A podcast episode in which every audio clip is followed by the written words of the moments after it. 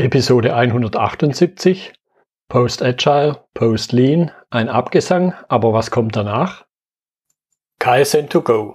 Herzlich willkommen zu dem Podcast für Lean-Interessierte, die in ihren Organisationen die kontinuierliche Verbesserung der Geschäftsprozesse und Abläufe anstreben, um Nutzen zu steigern, Ressourcenverbrauch zu reduzieren und damit Freiräume für echte Wertschöpfung zu schaffen, für mehr Erfolg durch Kunden- und Mitarbeiterzufriedenheit, höhere Produktivität durch mehr Effektivität und Effizienz an den Maschinen, im Außendienst, in den Büros bis zur Chefetage. Heute habe ich Franziska Gütle bei mir im Podcastgespräch. Sie ist Smart Operations und Lean Managerin bei Atlas Copco. Hallo Franziska. Hallo Götz, danke für deine Einladung. Ja, klasse, dass du dabei bist. Ich habe schon so einen halben Satz zu dir gesagt. Stell dich gern noch mal ein bisschen intensiver vor, vielleicht auch schon die ersten Punkte, warum wir uns heute unterhalten. Hm, genau, also wie gesagt, Name Franziska Gütlund. Ich bin bei Atlas Copco tätig. Ich verantworte dort den Bereich ähm, Industrie 4.0, also dafür steht Smart Operations und Lean Management, ähm, wobei das Industrie 4.0 mittlerweile stärker in Richtung, wie entwickeln sich Organisationen, ähm, welche Modelle gibt es da, wie wollen wir zukünftig zusammenarbeiten. Also solche Themen stecken da mit drin und ähm, wir haben das kombiniert, also mit Lean Management zusammen, weil wir eigentlich glauben, dass es die ideale Basis Basis ähm, für alles ist, auch gerade ähm, unter dem Gesichtspunkt Industrie 4.0 oder auch digitale Transformation, ähm, dass einfach sowohl Kultur als auch wie die Organisation funktioniert, als auch ähm, schlanke beziehungsweise ähm, gute, ähm, aufeinander abgestimmte Prozesse einfach die Basis für alles bilden. Und daher ist es diese Kombination und der Bereich, den ich dort äh, genau betreue. Genau. Jetzt habe ich ja, sagen wir, auf den ersten Blick vielleicht eine bisschen provozierende, eine bisschen Fragezeichen erzeugenden Titel gewählt, so aus einem spontanen Impuls raus. Und jetzt an dich die Frage, weil du dich mit beiden Themen ja beschäftigst, kann man davon sprechen, dass irgendwas nach Lean kommt, beziehungsweise wohin geht Lean? Wie wird sich es vielleicht noch weiterentwickeln?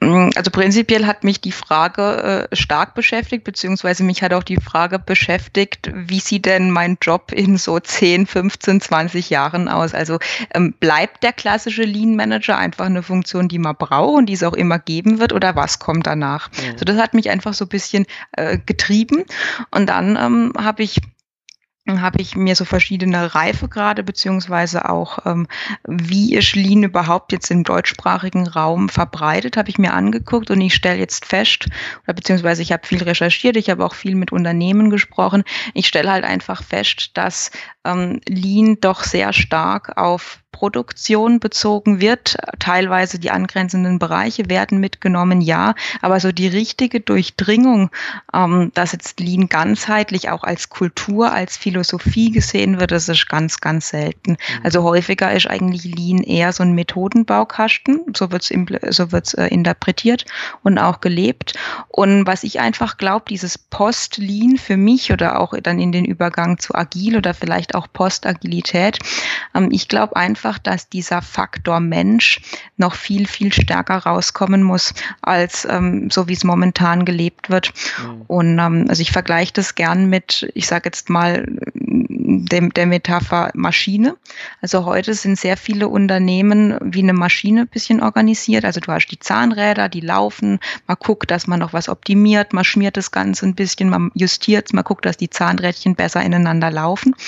Ähm, aber, und wenn man sich das jetzt anguckt, auch gerade in Bezug auf, was kommt mit der neuen Welt, also New Work oder vielleicht auch den agilen Ansätzen, die zielen ja eigentlich alle darauf ab, dass ähm, die Welt sich verändert beziehungsweise die Komplexität zunimmt und dass halt wenige Leute, die diese Maschine steuern, einfach ähm, das nicht mehr überblicken können. Mhm. Es verändert sich so viel, dass diese Maschine so schnell gar nicht umgebaut werden kann. Also sie ist einfach schwerfällig oder halt auch stabil. Das was ja auch gut sein kann.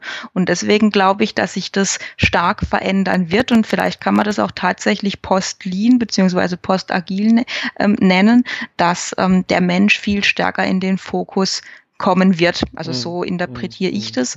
Wobei ich jetzt nicht sage, dass es unbedingt Post-Lean sein muss, aus der, äh, mit der Brille ähm, aufgesetzt von Toyota, weil Toyota hat es ja eigentlich, also so sehe ich es zumindest, hat das ja schon sehr früh erkannt, dass eigentlich die Menschen ähm, der elementare Schlüssel zum Erfolg sind. Ja, ja. ja und ich, ich glaube eben auch, Stichwort Toyota, aber ganz allgemein, Lean ist ja im Grunde kein Zustand. Also ich entsinne mich da eine Diskussion, ich erzähle es, glaube ich, immer mal wieder in einer Episode, die wir vor vielleicht zwei Jahren, drei Jahren auf einem Lean-Stammtisch in Stuttgart hatten, wo irgendwie so die Frage in den Raum gestellt wurde von dem Teilnehmer, was sind denn die Kriterien, um zu sagen, da ist ein Unternehmen Lean? Mhm. Und wir sind dann ziemlich schnell in der Diskussion draufgekommen, in dem Augenblick, wo ich glaube, ich habe da irgendeinen Zustand erreicht, habe ich, hab ich im Grunde schon verloren. Weil, weil ja dann dieses kontinuierlich verbessern, da fällt ja der Antrieb weg und ja, richtig. Von daher ist meiner Ansicht nach Lean ist kein Zustand. Und das ist natürlich vielleicht, wenn ich jetzt noch mehr drüber nachdenke, über den von mir so flapsig gewählten Titel, eigentlich ist er falsch. Denn wenn eine Sache kein Ende hat, kann ja auch nichts danach kommen.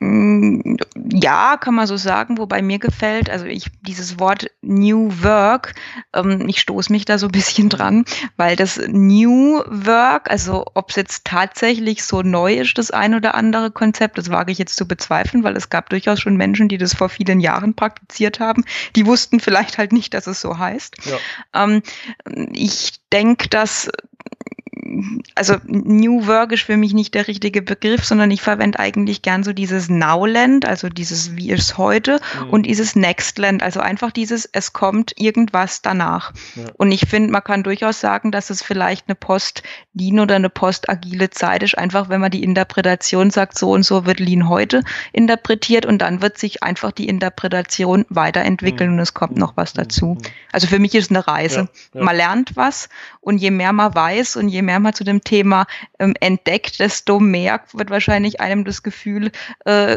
vorkommen, dass man noch viel weniger weiß, weil ganz viele Türchen aufgehen und du denkst, oh, dazu will ich noch was erfahren und da müssen wir noch was lernen und oh, da haben wir jetzt noch was nicht gemacht. Also ich glaube, das ist einfach eine, eine Reise, die nie endet. Ja, ja. ja, mit jedem Schritt, glaube ich, dem auf den Horizont zugeht, merkt man, dass er immer weiter wird. genau, so kann ja, man es auch beschreiben, ja. ja. ja. Gut, und das ist ja jetzt eine Sache, ich bin mir nicht ganz sicher, aber ich glaube, es waren schon die alten Griechen, die diesen Spruch gemacht haben, ich weiß, dass ich nichts weiß. Äh, richtig, ja, also er ist durchaus schon ein bisschen älter. Ja. Also auch da, die Erkenntnis an sich ist gar nicht mal so neu. Jetzt, jetzt hast du das Stichwort Mensch gebracht und ich glaube, da sind wir alle noch irgendwo drin verhaftet, dass halt sowas wie Führung in Unternehmen stattfindet. Mhm. Was ist so der Punkt, wo du eine Idee hast, wie wird sich Führung verändern in dem Umfeld, wie sich agil, wie sich lean, wie sich New Work, wie sich vom Nowland zum Nextland weiterentwickelt? Also ich glaube prinzipiell, also diese klassische Führungskraft, so dieses Command and Control, also ich Führungskraft, ich habe, keine Ahnung, 10, 12, 15 Mitarbeiter, ich sage jedem Mitarbeiter, ähm, das ist dein Arbeitspaket, das ist dein Paket und du machst heute das. Also ich glaube, das wird also weder attraktiv, also mhm. wenige Menschen haben da drauf Lust, ähm, noch ist zukunftsweisend. Also ich glaube einfach, dass dieses Command and Control ausgedient hat, beziehungsweise irgendwann an einem Punkt kommt, wo es einfach nicht mehr passt, wo man auch die Probleme nicht mehr lösen kann. Auch gerade zu dem Thema Problem lösen. Also wenn ich als Führungskraft der Meinung bin, nur ich kann die Probleme lösen, dann habe ich ein massives Problem, weil dann ja. gehe ich irgendwann unter und der Laden, der Laden ist komplett ähm, ähm, gelähmt. Daher glaube ich, dass die Führungskraft eher in die Rolle, ich sage jetzt mal so eine Art en Enabler ähm, werden wird. Also dass ich ähm, jemanden befähige, etwas selbst zu tun und dass ich ihn, ähm, dass ich mit ihm auch ganz stark an seiner persönlichen Entwicklung arbeite, also dass ich ihm Unterstützung gebe, ihm Impulse gebe, dass er lernen kann, dass er sich weiterentwickeln kann, dass ich ihm vielleicht auch Vertrauen gebe, dass er Dinge, wo der Schuh vielleicht noch ein bisschen groß ist, aber dass er da reinwachsen kann, dass ich ihn stütze, dass ich ihn coach. Also ich glaube, es wird in diese Richtung gehen. Und ich glaube auch, beziehungsweise mir gefällt der Gedanke eigentlich ganz schön, dass ähm, also dieser Begriff Followership, mhm. also dass ich glaube, die Menschen, die einfach eine gewisse Ausstrahlung haben, die, also wenn man in einen Raum kommt und der Raum ist plötzlich voll, weil die Person einfach was ausstrahlt, weil sie coole Ideen hat, weil sie ähm, innovativ ist oder vielleicht auch visionär. Ich glaube, dass solche Menschen stärker in diese Rollen wachsen müssen, einfach um auch Unternehmen voranzubringen und auch in eine gewisse Form von einer Veränderung zu bringen, ähm, dass Menschen sagen, hey, die Person finde ich cool, die hat was drauf, der möchte ich folgen. Also dass sich das eher umdreht und nicht die Person, die die beste Note hatte oder irgendjemand kannte und deswegen auf einer Position sitzt, sondern eher die Menschen, die auch wirklich dafür gemacht sind, dass sich das in die Richtung entwickeln kann. Weil, also ich persönlich glaube, dass die ähm, die Rolle als Führungskraft nur, weil ich der beste Facharbeiter bin, das hat ausgedient. Also das, das macht ja beide Seiten nicht glücklich. Die Person nicht, weil sie es menschlich vielleicht einfach nicht so gut kann und auch die Mitarbeiter nicht. Ja. Wobei man sich, also durch meine Wahrnehmung, da halt auch dran gewöhnen kann. Und das, ja, dann, und das dann wieder sicherlich. loszulassen oder manchmal auch, weil man aufgrund von Leistung in eine Position kommt und dann plötzlich Dinge anders machen soll, kann immer mal wieder eine Herausforderung sein. Absolut, ja. Was, was mir gerade während, während deiner Ausführung durch den Kopf ging, ich habe vor irgendwann mal vor, vor vielen, vielen Monaten, muss man sagen, einmal einen Artikel dazu geschrieben. Im Grunde kommen ja viele Themen, wie führe ich ein Unternehmen aus dem militärischen Umfeld raus. Und, und gerade so dieser Begriff Command and Control impliziert mhm. bei mir das sehr stark, obwohl ich nie bei der Firma gewesen bin. Ich weiß aber eben von einigen Menschen, dass sich zum Beispiel eine Bundeswehr ja auch weiterentwickelt. Nicht bloß mhm. innere Führung schon, schon seit vielen Jahrzehnten, sondern auch so ein Begriff wie, ich kriege nicht ganz hin, aber er fängt mit Auftrags irgendwas an. Also sprich, dass ich dem Menschen nicht sage, mach das und mach das und mach das, sondern ich gebe ihm den Auftrag, jetzt halt wieder wahrscheinlich der militärische Anspruch, nimm diesen Hügel ein, wie das machst, ist mir egal. Mhm.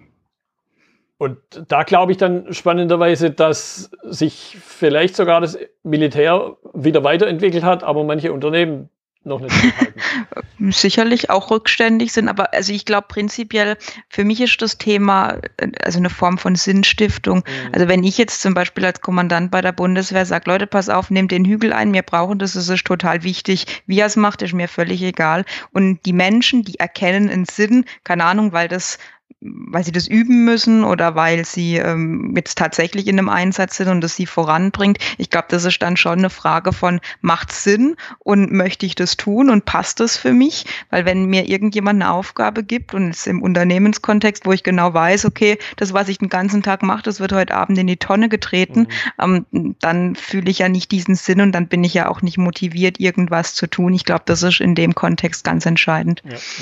ja das, das Warum, also da Genau, die Frage nach dem Warum das zu beantworten. Ich völlig überein und eben auch die Frage, warum eine Veränderung? Warum ja? jetzt? Warum wir? Warum ich manchmal, wenn ich davon betroffen bin? Und ich glaube, da ist dann auch eine Form der Führungsverantwortung, darauf eine Antwort zu geben. Richtig. Also ich glaube, dieses Führen mit dem Warum, das ist ein, ein ganz wichtiger, elementarer Kern, mhm. gerade wenn man über neue Führungsmodelle spricht. Mhm. Jetzt hast du auch das Stichwort gebracht, so ein bisschen Branchenabhängigkeit, Lean stark in der produzierenden Industrie. Mhm. Agil jetzt eher so im Softwareumfeld, vielleicht noch in der sagen wir, Plattformindustrie ist ja mittlerweile schon ein Begriff. Hast du das Gefühl, dass die Konzepte mal so grundsätzlich branchen-industrieabhängig sind oder ist halt so eine Ware auf Schwäbisch? ich glaube, dass es vielleicht weniger branchenabhängig ist, sondern ich sag mal auf aufgabenspezifisch. Also wenn ich in einem Bereich bin, der sehr standardisiert oder ich sage jetzt mal, wo du schon eine gewisse äh, Fachkompetenz brauchst, aber wo sich gewisse Dinge einfach gut wiederholen lassen, also repetitierbare Vorgänge. Ich glaube, da ist, ist das Thema Lean extrem gut verbreitet und ich würde es jetzt auch nicht äh, rein auf, auf nur Produktion beziehen, sondern das geht auch in, in der Dienstleistung beziehungsweise auch in den Büros gibt es durchaus Ansätze und ich glaube auch Firmen oder ich weiß es von Firmen, die das tun. Ähm, ich sehe einfach der Punkt, wenn du in ein komplexes Umfeld gehst, also wenn du einfach eine Aufgabenstellung bekommst und du hast keine Ahnung, wie du die angehst, weil du es noch nie gehabt hast, weil es halt neu ist und weil du vielleicht neue Schnittstellen hast, du hast irgendwelche neue Bauteile, neue Konstruktionen, irgendwas komplett Neues drin, dann musst du dich ja, ich sage jetzt mal rantasten, mal probiert gewisse Dinge, passt es, können wir so lösen, war es vielleicht eine gute Idee, vielleicht nicht, verwerfe ich es, verwerfe ich es nicht, ähm, bringt es mich zum Ziel. Also ich glaube einfach, das ist jetzt nicht unbedingt branchenspezifisch, sondern es ist abhängig von, äh, von vielleicht dem Grad der Komplexität, wo mhm. Lean greifen kann und wo dann eher agile Methoden eingesetzt werden, mhm. weil also ich persönlich glaube, glaube, ähm, agil, ich meine, heutzutage ist irgendwie alles agil und, und, das Wort agile, das ist auch wunderschön in, im Munde aller äh, großen Medien und wird überall publiziert. Also ich glaube nicht, dass es die Allerweltslösung für alle Probleme ist. Mhm. Das kann für einen gewissen Anteil gut sein und auch für den komplexen Bereich kann es dir helfen, aber es löst dir nicht deine ganzen anderen Probleme. Mhm. Mhm. Ein, ein, Punkt, den ich mir so auf, auf meinem Notizzettel drauf habe, auch, auch wieder Aspekt Mensch, wo Lean jetzt relativ stark ist, würde ich sagen, das ist der, der Punkt Mitarbeiterentwicklung am Shopfloor. Mhm. Ja. Da, da mal die Frage an dich, wie du dich ähm, ja, ein Stück weit ja schon in beiden Welten auch bewegst. Was würdest du sagen, was kann Lean da von Agile, von Agil lernen? Also ich finde, was ein sehr interessanter Ansatz ist, ist das Thema die Retrospektive. Also was bedeutet das? Ähm, unabhängig, ob ich das jetzt pro Woche mache oder also für einen gewissen Horizont ähm, treffe ich mich als Team und spreche darüber, ähm, wie wir gearbeitet haben. Und je nach, ich sage jetzt mal Intensität und vielleicht auch Reifegrad von der Gruppe, kann man darüber sprechen, wie es zwischenmenschliche war. Also ich meine über, ich sage jetzt mal fachlich solche Themen sich auszutauschen und zu sagen, ah, ich fand jetzt nicht so gut, dass wir in unserer Dokumentation die und die Farbe verwendet haben. Also ganz blödes Beispiel. Also auf dieser fachlichen mhm. Ebene, da kann man relativ schnell Lösungen finden und meistens sind es dann Kompromisse, wo jeder mit lesen, leben kann. Aber wenn es dann um so Dinge geht wie, hey, ich habe mich da irgendwie übergangen gefühlt oder hey, ihr habt mich da nicht richtig informiert und ich fühle mich gerade irgendwie nicht wohl, also über solche Themen zu sprechen, ich glaube, das ist ganz, ganz wichtig, denn eigentlich geht es ja in diesem agilen Kontext darum, dass du als Unternehmen, als Organisation, als Team wandlungsfähig bist. Es passiert was und du kannst darauf reagieren. Und ich denke, diese Reflexion und diese, ähm, dieses Feedback geben auch einander, um einfach stärker zusammenzurücken, um sich selbst besser zu machen, weil ich weiß, was andere über mich denken, weil ich auch weiß, was vielleicht gut ankommt oder weniger gut ankommt. Ich glaube, das kann ganz entscheidend sein und das denke ich, wäre, wenn man es bei agil wirklich gut macht, dann kann das durchaus auch ein, ein Thema sein, was in Richtung Lean überschwappen kann, wenn es vielleicht nicht sogar drin ist. Also das heißt nicht, dass manche Leute das bei Shopfloor Management nicht auch machen. Aber ich glaube, es machen eher wenigere, über dieses Zwischenmenschliche zu sprechen. Ja, und, und der Wert vom Shopfloor Management an sich im Sinne von das Zusammenkommen, wo man vielleicht sonst die Chance gar nicht hat, weil man in zwei verschiedenen Schichten arbeitet. Zum Beispiel, ja. Nie davon lernen kann. Und ich habe jetzt gerade in dem Zusammenhang kommt immer wieder hoch das Thema von dem Kunden aus dem Handwerk, wo halt jeder Geselle in dem extra Zimmer arbeitet und die die Chance hat zu sehen, wie machen andere denn das. Und nur so am Ende des Tages sein Vorarbeiter vorbeikommt und ihm sagt, du bist zu langsam beim Tapezieren. Und er aber im Grunde gar nicht weiß, warum. Mhm. Obwohl er seit 40 Jahren tapeziert. Und, und, und das, jetzt, wo du, wo du es erzählst, wird es mir nochmal bewusster, dass das eben auch eine Chance ist, wo man mit einem leichten Zwang aber viel, viel ernten kann also wenn du sagst Zwang, das glaube ich, also jeder Mensch ist ja eigentlich ganz happy in seiner Komfortzone. Und ich meine, Feedback geben und Feedback nehmen, jetzt egal in welcher Form, das ist ja für, also für die meisten Menschen, so, so nehme ich es zumindest, war zu Beginn ähm, durchaus erstmal unangenehm. Ja. Also das kann ja dann durchaus passieren, dass ich in meine, äh, also meine äh, Komfortzone verlassen muss. Entweder komme ich in die Lernzone oder wenn es halt ganz schrecklich läuft, in die Panikzone. Es kann ja ja theoretisch auch passieren. Ja. Aber ich glaube, es ist wichtig und ich glaube, ähm, gerade als Führungskraft oder auch in dem Team kann das sehr bereichernd sein, wenn man da drauf guckt, ähm, dass man in diesen Modus kommt, einfach sich gegenseitig auszutauschen, vielleicht auch, klar, das Shopfloor-Management ist in manchen Firmen total getaktet, das sind fünf bis zehn Minuten, aber dass man das, den menschlichen Aspekt mit reinnimmt und eben nicht nur diese krasse Methode mhm. sieht. Ja, ja, ja, definitiv.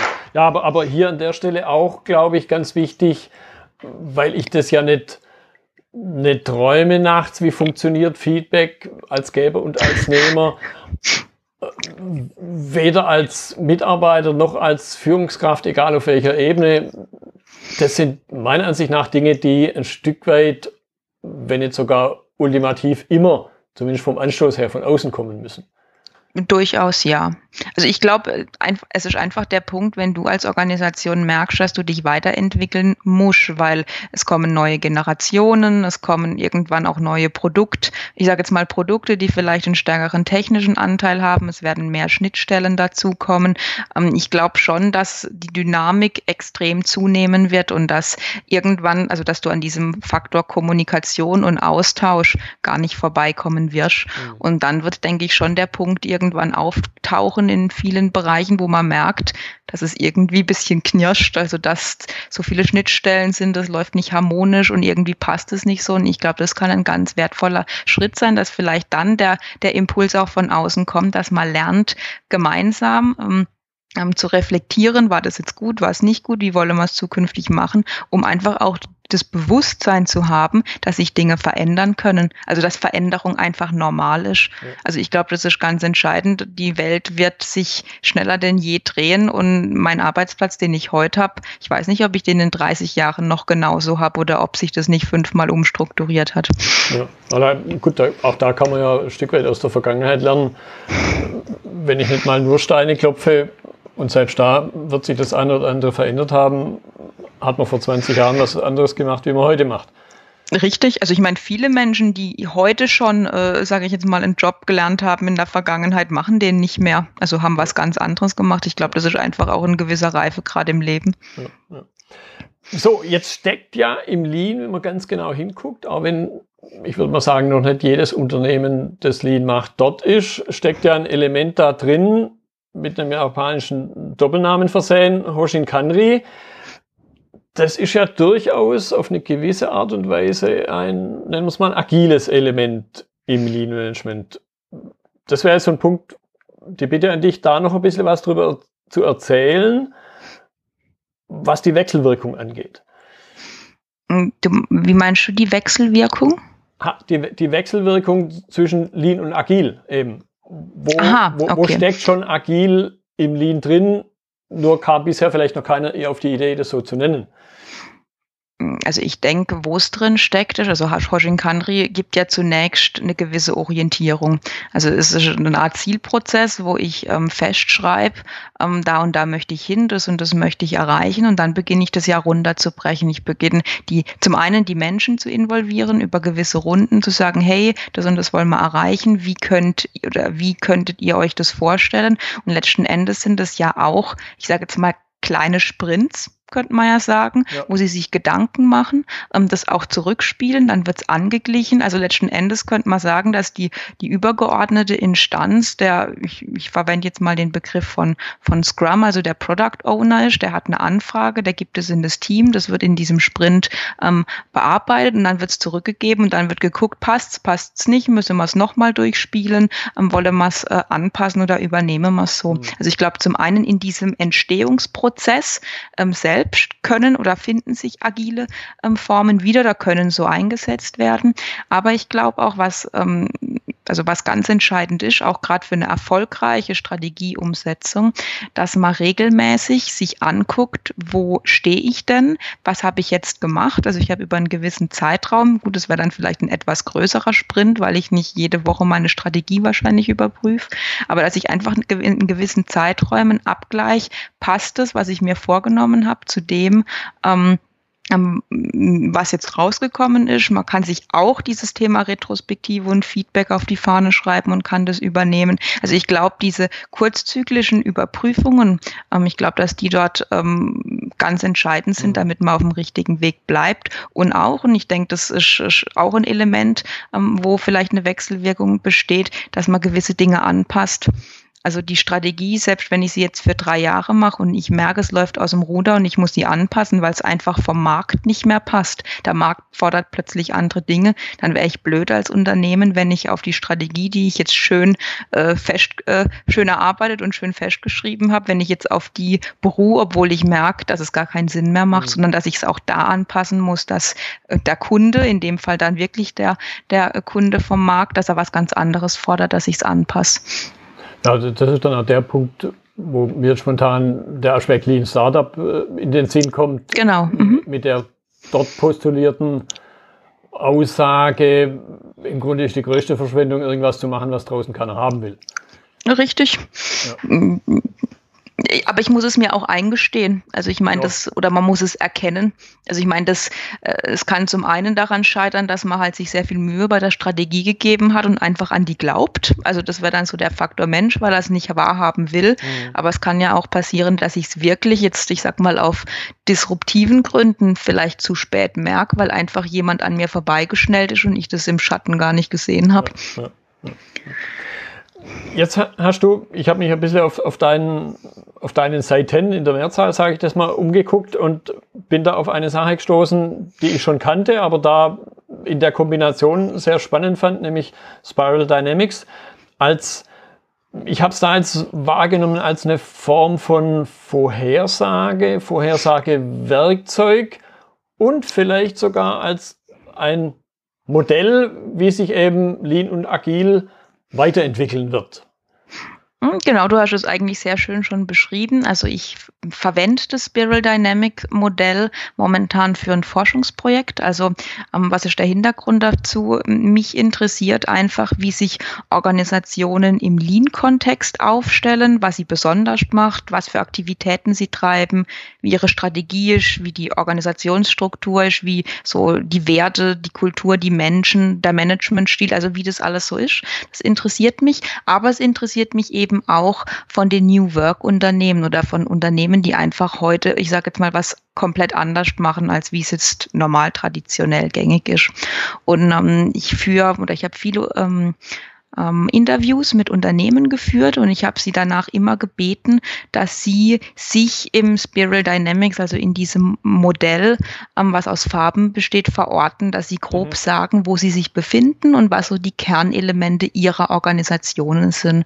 Und ähm, was ich total interessant finde, also das Spiral Dynamic äh, Modell besteht aus verschiedenen äh, Stufen mit verschiedenen Farben, wie ich schon gesagt habe. Und es gibt jetzt, ich sag mal, die Farben Blau, Orange und so ein bisschen Grün. Also Blau steht doch sehr stark noch für eine klassische Hierarchie, sehr funktional organisiert. Ähm, ich habe eine starke Loyalität, viele Regeln, ähm, die Prozesse sind niedergeschrieben, ich habe ganz klare Strukturen und auch die Verantwortlichkeiten. In Orange bin ich dann stärker leistungsorientiert. Ich schaue auch bewusst auf ähm, Prozesse, übergreifende Prozesse. Ich ähm, schaue auf Wertschöpfung. Ähm, ich bin durchaus jetzt auch mit Management bei Objectives leistungsorientiert, ähm, entlohn entsprechend auch so. Und in Grün wechselt dann so der Faktor eher in so, in, ich sage jetzt mal, in diesen menschlicheren Bereich, in diesen Teamgeist. Und ich nehme eben wahr, dass die Lean-Unternehmen sehr stark in diesen drei Bereichen vorhanden sind. Also mhm. dass das Thema Hierarchie und auch, ich sage jetzt eher dieser klassische Führungsstil doch noch sehr stark dort ähm, äh, ja, ich sage jetzt mal, vorzufinden ist, während jetzt Unternehmen mit diesem New Work-Ansatz oder die sich einfach weiterentwickeln, stärker in den Elementen Gelb und Türkis sind. Also Gelb und Türkis stehen dann eher für Netzwerkarbeiten, also dass ich mich löse von dieser klassischen ähm, Form der Hierarchie, dass ich mich in, in Teams befinde, die sich auch selbst steuern. Mhm. Das Thema, dieses große Ganze zu sehen, also nicht nur meinen kleinen Bereich und, und, und mein, mein Kistchen, sondern sondern schon, welche Auswirkungen hat es aufs ganze Unternehmen, vielleicht auch welche Auswirkungen hat das Unternehmen auf die, die Gesellschaft, auf die Gesamtheit. Ähm, solche Fragen und auch Thema Umweltschutz äh, etc., die sind Dinge, die dann eher in diesen oberen oder ich sage jetzt mal in diesem gelb-türkisen Bereich zu finden sind. Und was ich interessant finde, oder weshalb ich auch dieses Modell so spannend finde, weil mich so die Frage beschäftigt, wie entwickelt sich denn das weiter?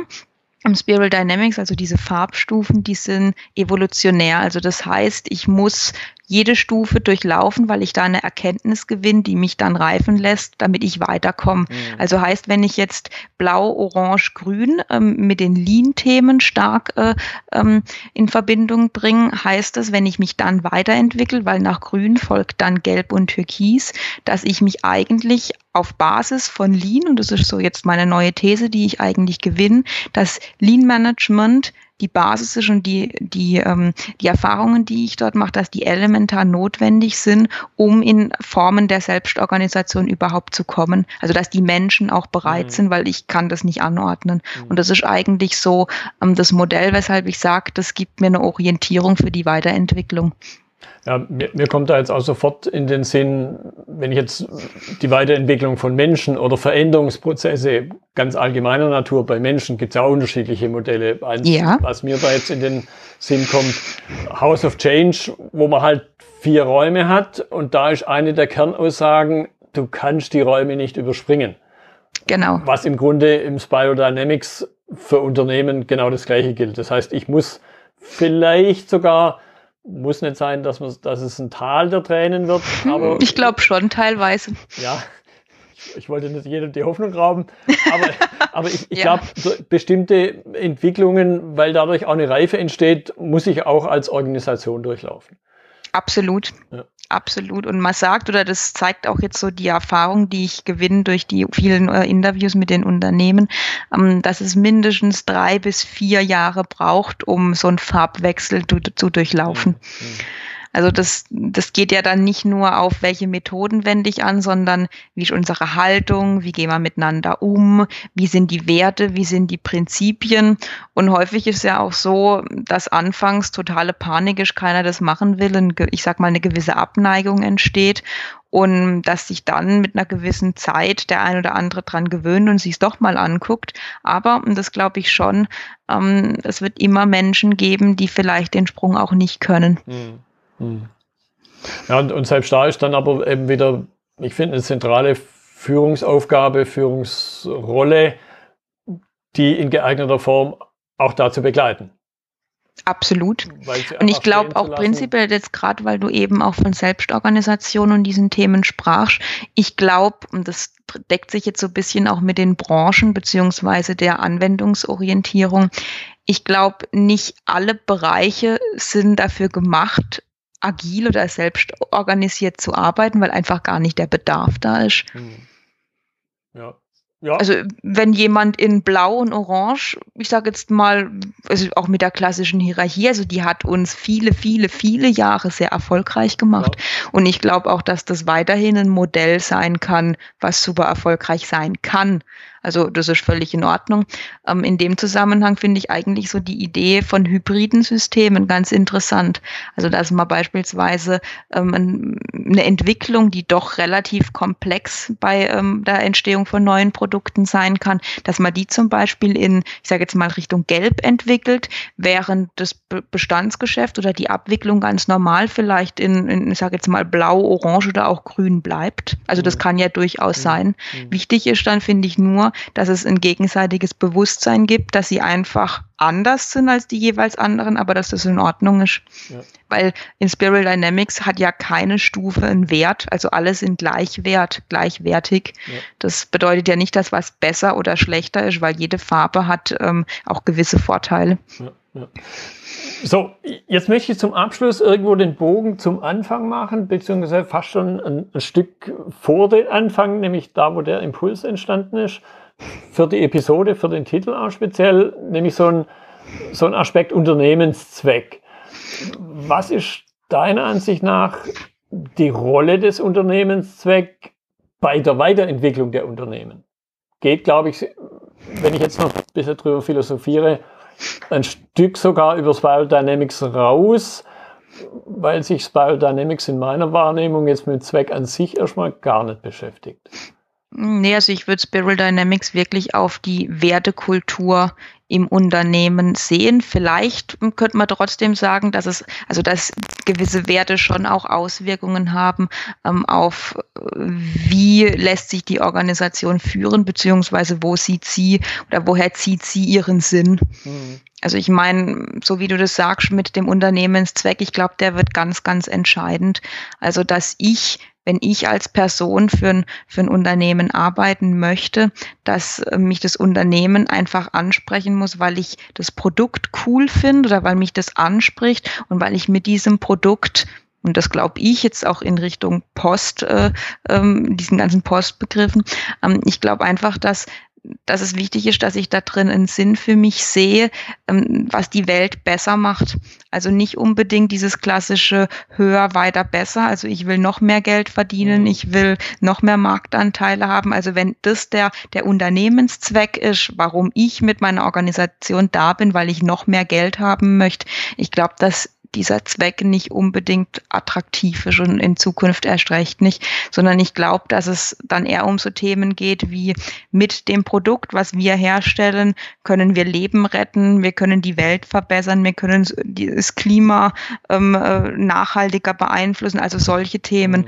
Und ich glaube auch gerade in Richtung, mit vielleicht in, in Verbindung mit Spiral Dynamics, ich glaube Richtung Werte wird sich das schon dahingehend entwickeln, dass dieses Thema Leistung und ich ich brauche immer mehr und mir sind Statussymbole wichtig. Ich, ich, ich will was darstellen. Also ich glaube, das wird sich ähm, verändern. Also ich glaube, diese ganzen Elemente, die man jetzt eigentlich einem Kapitalismus auch ähm, zuschreibt, ich glaube, ähm, das wird sich dahingehend verändern, dass man stärker auf dieses große Ganze guckt und, und dass man versucht, ähm, in, in seinem Leben und in seinen ganzen Tätigkeiten einen Sinn zu sehen. Mhm.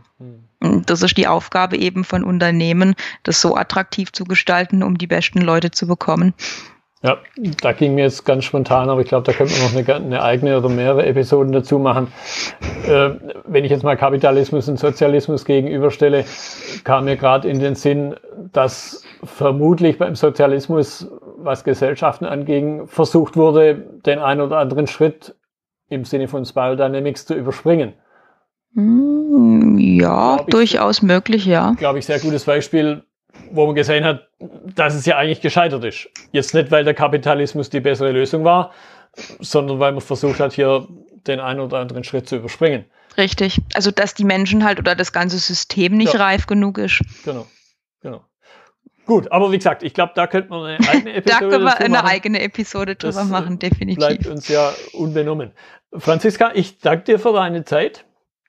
Ja, ich habe zu danken. War eine spannende Unterhaltung. Ich könnte mir vorstellen, dass die Zuhörer das auch so sehen. Ich werde dann in den Notizen auf jeden Fall noch die ein oder andere Seite von dir mit reinnehmen. Du bist ja auch da sehr aktiv, was Artikel angeht, im Zusammenhang in meiner Wahrnehmung auch mit deiner Forschungsarbeit. Mhm, ich glaube, das genau. ist wertvoll, wenn da jemand noch was nachlesen möchte. Perfekt, ich danke dir. Das war die heutige Episode im Gespräch mit Franziska Gütle zum Thema Post-Agile, Post-Lean. Notizen und Links zur Episode finden Sie auf meiner Website unter dem Stichwort 178. Wenn Ihnen die Folge gefallen hat, freue ich mich über Ihre Bewertung bei iTunes. Sie geben damit auch anderen Lean-Interessierten die Chance, den Podcast zu entdecken. Ich bin Götz Müller und das war KSN2Go. Vielen Dank fürs Zuhören und Ihr Interesse. Ich wünsche Ihnen eine gute Zeit bis zur nächsten Episode. Und denken Sie immer daran, bei allem, was Sie tun oder lassen, das Leben ist viel zu kurz, um es mit Verschwendung zu verbringen.